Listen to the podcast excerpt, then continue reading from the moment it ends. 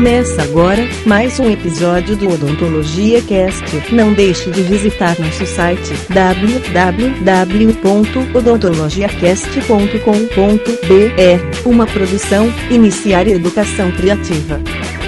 Olá, meus amigos do Odontologia Cast. Esse é o nosso segundo episódio e eu tenho a felicidade de trazer aqui para esse episódio o professor Fernando Baeder, um dos ícones da odontologia hospitalar uma das pessoas que mais batalham pela odontologia hospitalar no Brasil. Ele dá cursos em São Paulo, aqui no Nordeste, e ele vai falar um pouquinho pra gente sobre a odontologia hospitalar.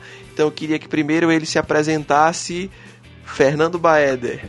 Obrigado pelo convite. Eu acho que tudo que a gente tem uh, de recursos tecnológicos para conseguir uh, divulgar a nossa odontologia, isso sempre é bem-vindo. Uh, primeiro, uh, eu gostaria de falar um pouco da história, assim, da minha história relacionada à odontologia hospitalar. A gente começou a odontologia hospitalar no Nordeste há seis anos, começamos com um projeto inovador, ninguém fazia odontologia hospitalar, e a gente começou com um curso de capacitação em odontologia hospitalar, um curso modesto, com 170 horas, mas já atuando em ambiente hospitalar. E agora, com todas as normativas, as no a nova lei RD7, aonde obriga a necessidade de um cirurgião dentista dentro de uma unidade de terapia intensiva, isso se intensificou e, conclusão, nós temos, e os conselhos se mexeram, e temos aí normativas para se desenvolver um curso de capacitação em odontologia hospitalar com ênfase em UTI. É, esse curso, normalmente, pelo próprio conselho, vai ser feito em 350 horas, aonde 70% será prática e 30% teórica. O que, consiste a odontologia hospitalar? A odontologia hospitalar, ela é, na verdade, um braço, na verdade, da odontologia que nos coloca dentro do ambiente hospitalar, atendendo aqueles pacientes que têm problemas sistêmicos que não podem ser tratados em ambientes ambulatoriais. Então, aqueles pacientes têm riscos médicos muito severos, eles têm que ser atendidos em casos de emergência. O e... diabético compensado, o Uh, paciente com acidente vascular encefálico menos de seis meses, o cardiopata com, que teve um infarto há menos de seis meses, ele precisa de atendimento, deve ser atendido em ambiente hospitalar. Então, este é o foco, tratarmos estes dessa forma. O professor, eh, tem muitos, muitos colegas dentistas ainda que é, é, quando a gente fala de odontologia hospitalar, fica um pouquinho aquela guerra de especialidade, né? Ah, é o dentista que é especialista em estomatologia, é o periodontista, é o cirurgião buco, é, do, do profissional que estaria habilitado para trabalhar com o paciente sistemicamente comprometido eu queria que o senhor falasse um pouquinho sobre isso, até para os alunos também que estão escutando a gente. Assim, qual é o perfil do profissional que estaria habilitado para tratar desses pacientes? Veja, o perfil do profissional é o cirurgião dentista. Por isso se criou esse curso de capacitação. O cirurgião dentista que quiser se capacitar, qualquer cirurgião dentista, ele pode fazer isso, porque ele vai se capacitar a atender esses pacientes nessas condições uh, de grandes alterações sistêmicas, inclusive em ambiente de unidades de terapia intensiva. Ou seja, o buco ele tem uma função hospital muito diferente dessa da odontologia hospitalar. O buco é um cirurgião, ele opera em ambiente hospitalar, completamente diferente daquele cirurgião dentista que vai fazer procedimento odontológico lá no hospital. Então, isso já diferencia. E eu acho que essas brigas, essas discussões que ocorrem é dessa especialidade, é da outra especialidade, no meu modo de ver, isso não cresce. Eu acho que se você abre mais uma frente aonde o cirurgião dentista possa ser devidamente capacitado para uh, trabalhar em um ambiente hospitalar, eu acho que esse recurso é o recurso mais bem reconhecido, é o melhor recurso que a gente pode ter. É levar o cirurgião dentista de maneira muito bem qualificada para dentro de um hospital. É uma pena porque a gente, a gente que trabalha em ambiente hospitalar, a gente vê que a saúde bucal desses pacientes, né, que estão passando por tratamentos médicos, ela é muitas vezes negligenciada. Então, muitos pacientes que têm focos de infecção dentro da cavidade bucal, que têm problemas realmente de higienização, eles não têm nenhuma figura, nenhum profissional responsável para avaliar aquela condição de saúde bucal né, e tentar de alguma maneira devolver essa saúde que também está relacionada com a saúde sistêmica desse paciente, não é, professor? Pois é, até a questão é, de pneumonia associada à ventilação mecânica por colonização de patógenos respiratórios na placa bacteriana, ou seja, no biofilme bucal. Isto é, é uma das grandes questões que tem se diminuído muito o caso de pneumonias aspirativas na presença do cirurgião dentista dentro da unidade de terapia intensiva. E o que, que isso acarreta? Isso traz uma coisa muito positiva, que é diminuição de tempo de leito desse paciente na unidade de terapia intensiva, diminuição de custo para o próprio hospital, e isso tudo é diminuição de criar, a criação de bactérias super resistentes, de proliferação de bactérias? Entendo. O professor, e assim, fala pra gente que muitas pessoas acham que isso não tem nenhum embasamento científico ainda que a gente atua no, num ambiente de hospital, na UTI, é, por, em, é baseado em achismo, né? E eu queria que o senhor comentasse um pouquinho dos trabalhos que já tem sobre isso, da comprovação efetivamente da melhora da condição de saúde bucal desses pacientes.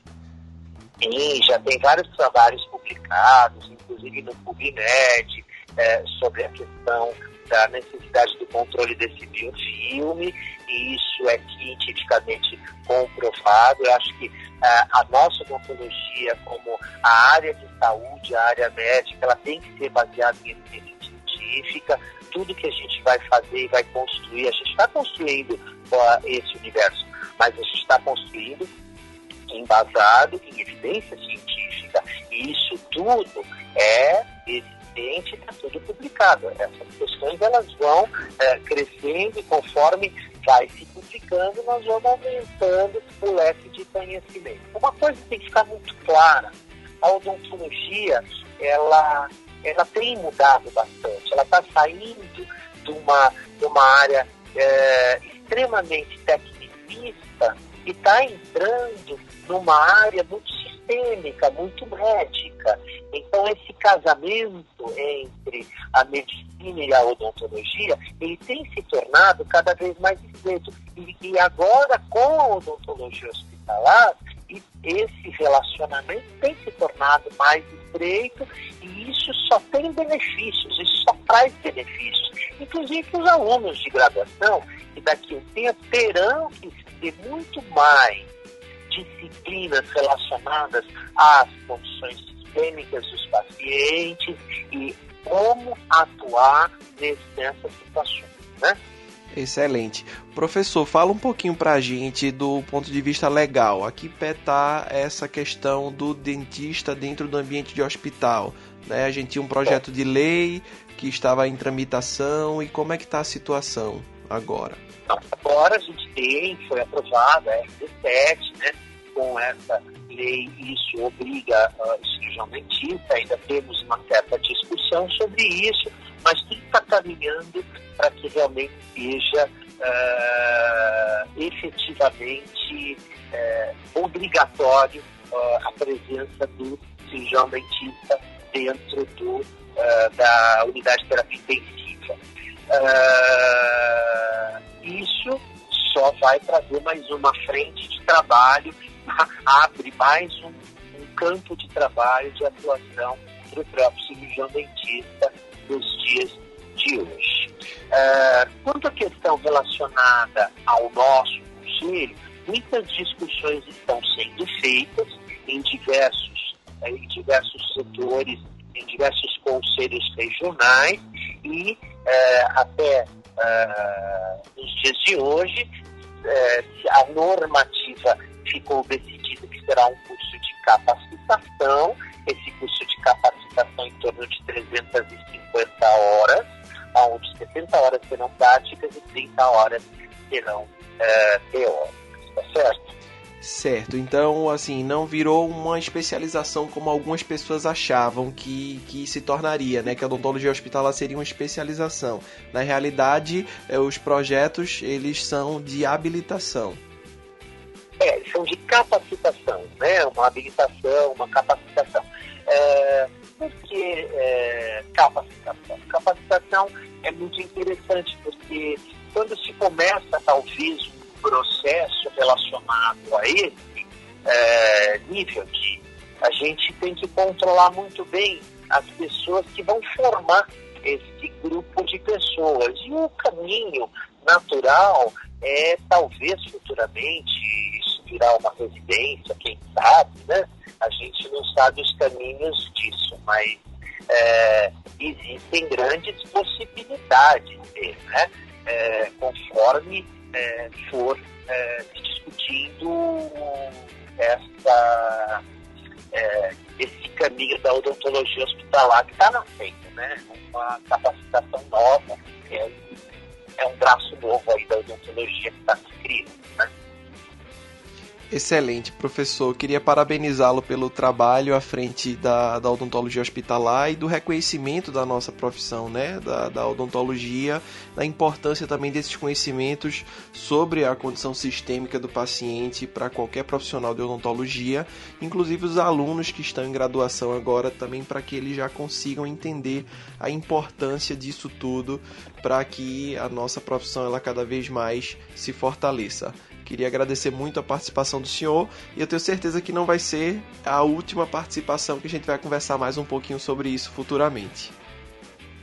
Bom, primeiro eu quero agradecer a você, Felipe, agradecer a todos pela iniciativa e tudo que se relaciona à possibilidade de a gente crescer e a gente divulgar a nossa odontologia, a nossa amada odontologia. Eu acho que a gente não vai medir esforços